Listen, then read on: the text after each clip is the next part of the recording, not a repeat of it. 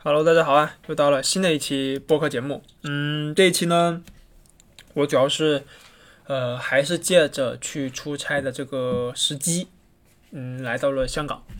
这么多年过去了，我终于来到了这个啊，令自己非常怎么说呢？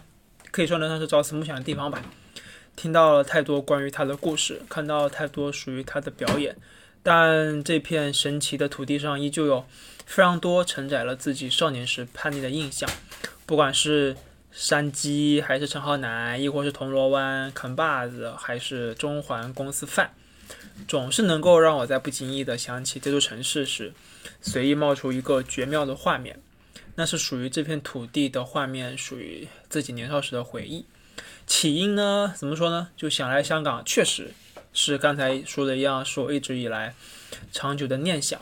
啊，古惑仔啦，林正英啊，周星驰。虽然我并不追星，但我特别喜欢的就是林正英的僵尸片。呃，这几乎是我对香港电影的最佳印象。只要电视里放我认识的那几个香港演员的电影，不管放的是什么，我都会立马放遥控器，一直看到结束。就可能去成香港的最近的一次，应该是一九年的春节。回老家过年的时候办好了港澳通行证，但非常可惜的是，我并没有给自己安排一次毕业旅行，我没有把这些嗯地方都给去了。回想起当初之所以没能够成行的原因也非常的简单，就主要是没钱，其次呢是嗯入职的时间要求的太紧了。我记得应该是六月三十号是毕业生彻底清空宿舍的最后一天，但是呢我是七月七号就去办理入职了。如今四年半时的时间过去了。嗯，办理入职的时间早一周啊，或者是晚一周，从现在来看都毫无区别，甚至呢只会让自己增加许多的惆怅与更多的遗憾。呃，再加上一九年底时香港的反反送中事件，呃，它再一次浮上我的脑海中。当时我对那片土地发生的一切都感到十分的诧异，就没想到自己如可以，唉，怎么说呢？如此这般的见证历史，哎，但实际上其实再过几个月啊，你就可以。其实我就可以就是 直接参加历时三年，所以呢，对香港它又蒙上了一层神秘的面纱。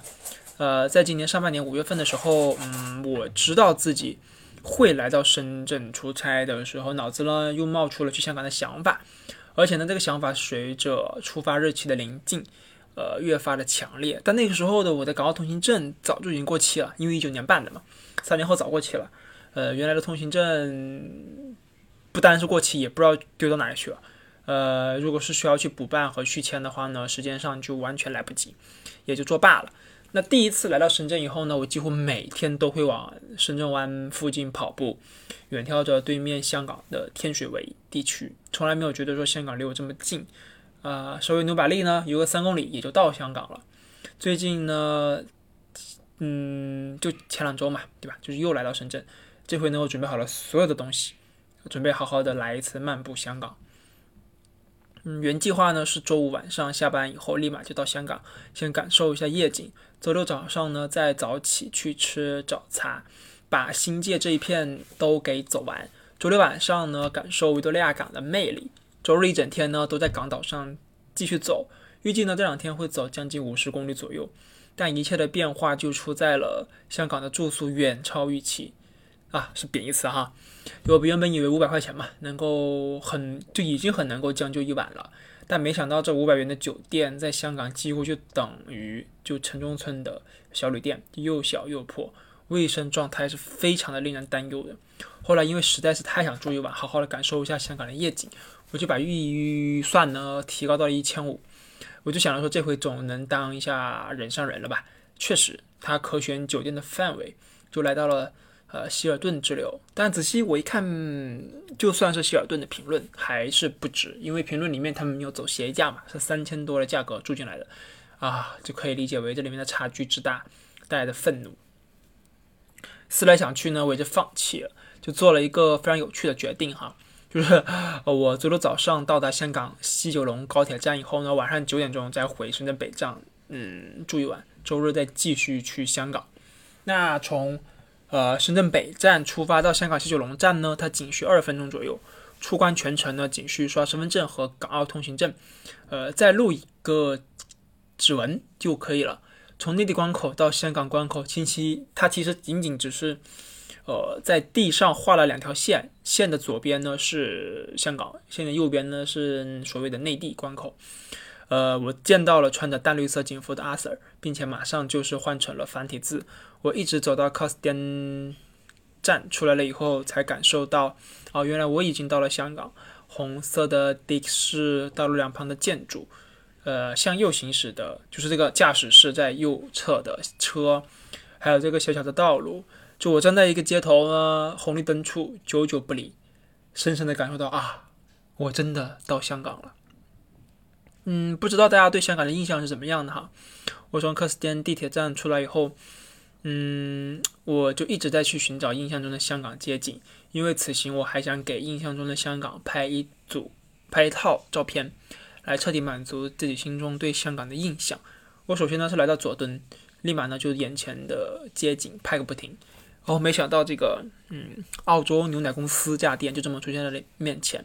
晚上的时候呢，我还经过了一次，就这两次，一个是早上，一个是晚上嘛。这两次经过这家店都排很长的队伍，从里面冒出的香味一直在去刺激我的味蕾，但因为排队的人真的太多了，也就作罢。我顺着佐敦站一直往南走，就来到尖沙咀。这是我第一个印象中遇到的地名吧。就这么一直站在街边，静静的看着这一切。走着走着呢，感受回忆中的印象。尖沙咀呢，继续往南就来到了维多利亚港。原本打算是周日才去港岛，但是呢，我稍微绕了一下，嗯，纠结了一番呢，还是决定坐天星小轮去港岛。在等船的过程当中呢，我听到了这么一个说法，呃，世界上。与香港一般繁华的地方有不少，纽约啊，嗯，旧金山都是。但是呢，跟香港这般繁华，再加上这片海，那全世界确实只有香港才有。那听到这段话以后呢，我好像就更明白了一些。嗯，有时候时势造英雄，真的是得看命的。嗯，船一靠岸呢，就马上开始下雨了。本来想着去看一下金紫荆花，但现在就只想着去吃正宗的香港中环公司饭。但没想到下船以后来到港岛，这附近的行人交通实在是绕。我原本打算是不准备坐任何的交通工具来替代我从 A 点到 B 点，除非呢是体验，比如说叮叮车是吧？我就一路呢只能就绕行到铜锣湾。但是呢，我自己通过 Maps 地图 App 确认了我自己就是站在铜锣湾的街区下时，我马上就给女朋友发了个定位和截图。我来铜锣湾找山鸡哥啦！是啊，就是这很多九零后的回忆，对吧？铜锣湾扛把子这个称呼一出来，就完全击破了我们记忆的枷锁，瞬间拉回到少年时期。但因为实在太饿了，我就只能随便找一家牛杂店，点了一份招牌五宝饭。我本身呢只是想随便的吃一点，填填肚子，但没想到我就是这么随便的进了这家街边小店，随便的点了一下他们的五宝饭，它就能够如此的美味。虽然大概率还有可能是饿的原因啊，太饿了。但实际上，香港街边的饭馆很难踩坑，盲吃呢啊是无所谓的。吃饱喝足以后呢，我就继续在铜锣湾逛了逛，看到了叮叮车的超大的一个站台，就冒出了一个想法，要不然我直接坐车坐叮叮车去坚尼地城，再从呃港岛的最西边走到最东边吧。但是呢，我连续等了好几趟叮叮车都没有找到能够去坚尼地城的班次，就只能选择去食堂组的班次。后来我才发现，原来去坚尼地城是每小时两班。地图上其实没有多远，可能就五公里吧，但硬生生就被弄成了郊区。电竞车的收费呢，其实是非常的实惠的，就不管你在哪里上车、哪里下车，通通都只要三元港币。还在深圳的时候呢，我已经查好了资料，港币现金是一定要带的，八达通呢也是要买的，但微信、支付宝呢则是可有可无的。结论是这个哈，但是我实际体验下来，仅仅是只有在坐叮叮车的时候。才会感到，嗯，没有零钱会比较难受。以外，其他的，呃，任何场景下都可以完全不用换港币买八达通，仅仅只是通过，嗯，微信、支付宝就可以了。但因为真的只有极少的店铺才说我们家店只支持现金。如果说下次我们去香港待好几天，那就直接在香港啊，那直接在手机上面开一个八达通的一个 NFC 电子卡，就跟我们在手机上开公交卡一样。嗯，我这一次的一天的这个香港之行呢，整体下来呢，只花了一百五十元港币。大头其实还是午饭和晚饭花的比较多。嗯，我原计划是港币现金两百加八达通一百，八达通一百主要是坐公共交通。嗯，周末两天正常吃喝，纯看景和人文是完全没有问题的。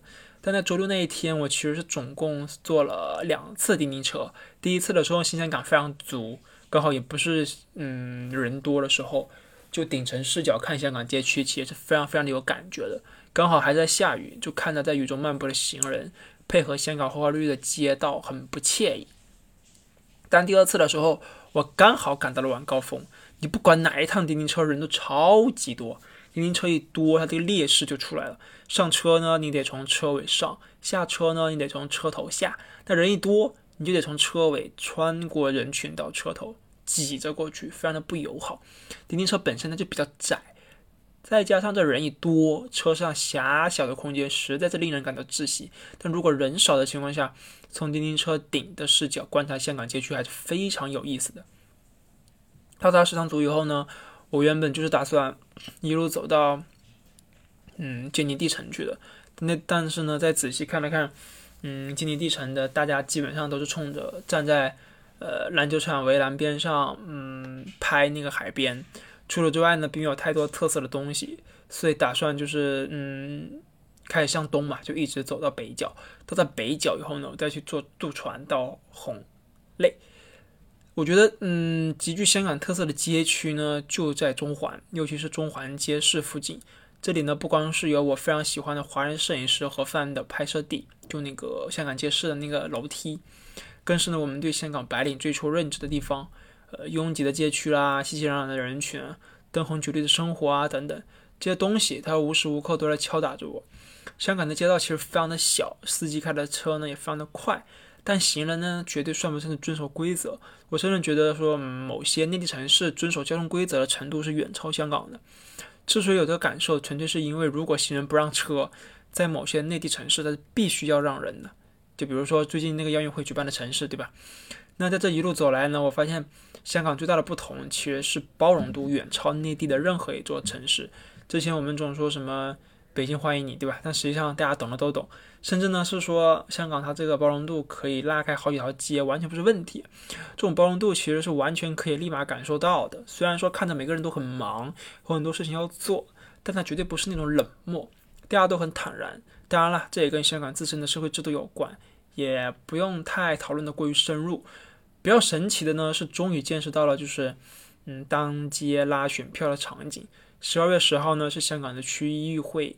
选举，只要是个街头人流量多的地方，就可以见到大大小小的选举牌。甚至呢，还有议员他当街发传单，可以去合影交流。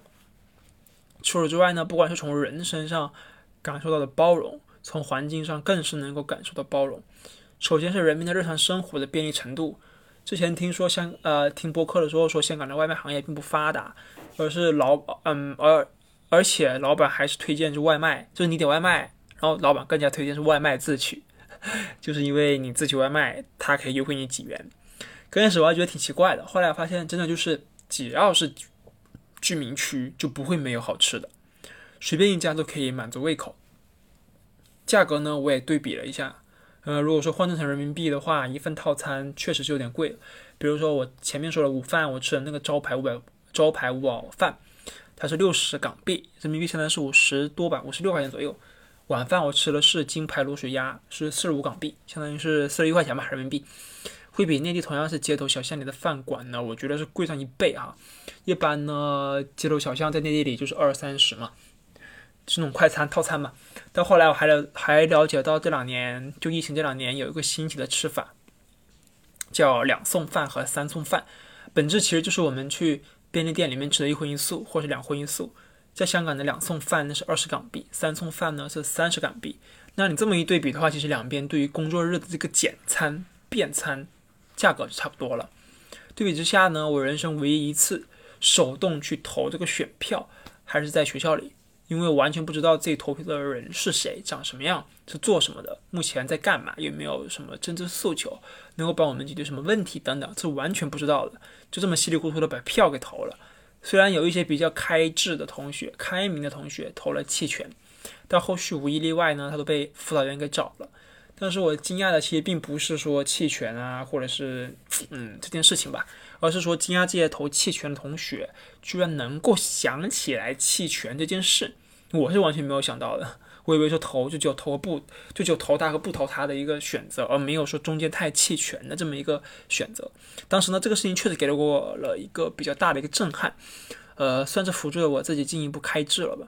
还有一个比较有趣的东西是，嗯，在香港是没有菜市场的说法，而是街市。街市呢，其实还是港英政府的时期的一个产物。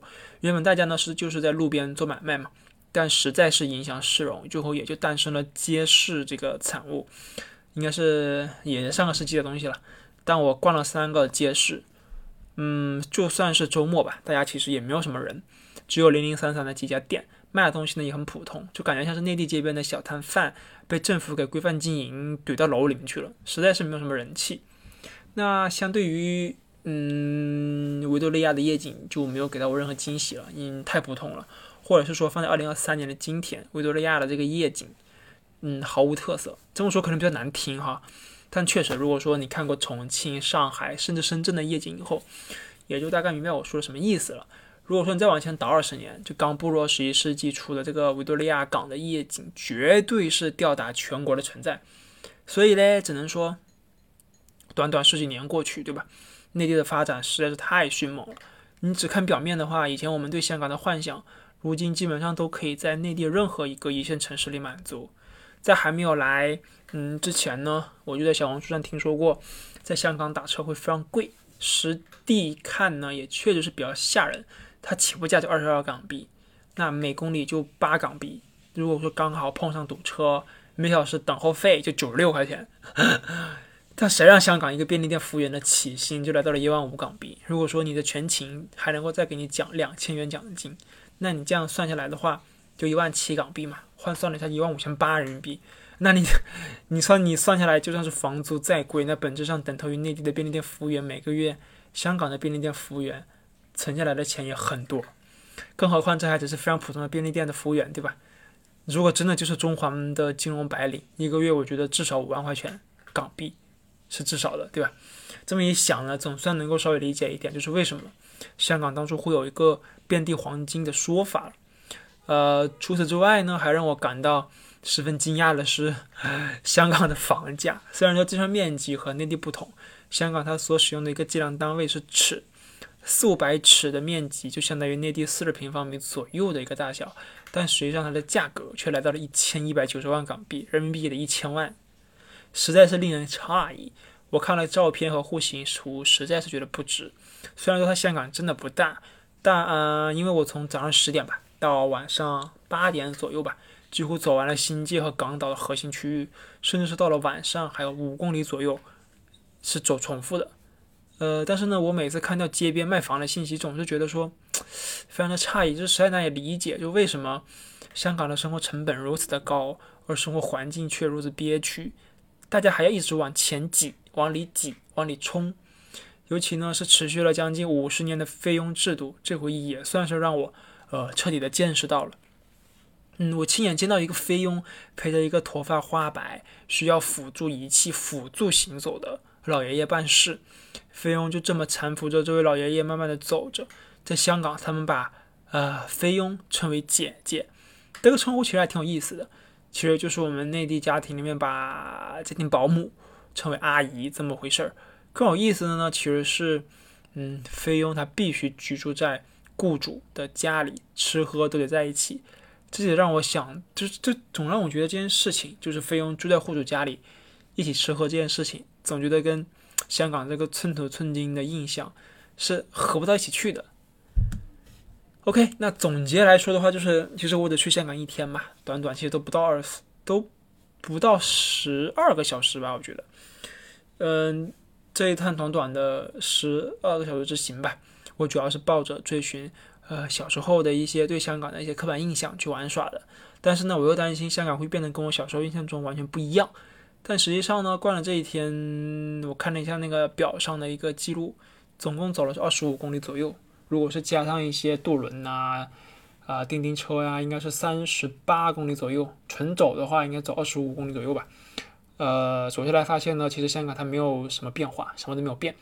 我真的去香港回来以后呢，第二天还专门去看了一九年的那个反送中事件的纪录片，还是有种感觉，就是虽然我已经去过香港，实实在在的从香港的土地上回来了，但我却还是有一种，嗯，意犹未尽的感觉，就总觉得这个地方我好像又没有来过，或者说是对香港这个抱有的期待太高太久了，导致呢突然猛的一下来到了现实中，还非常的不适应。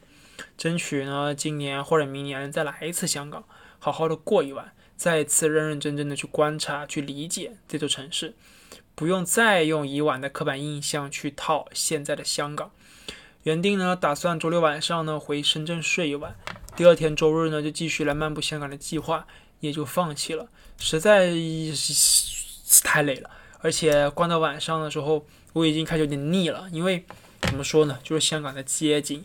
其实也就是刚开始那几个小时，把关键的地方踩完以后，它也就这样了，没有太多特别的惊喜可言。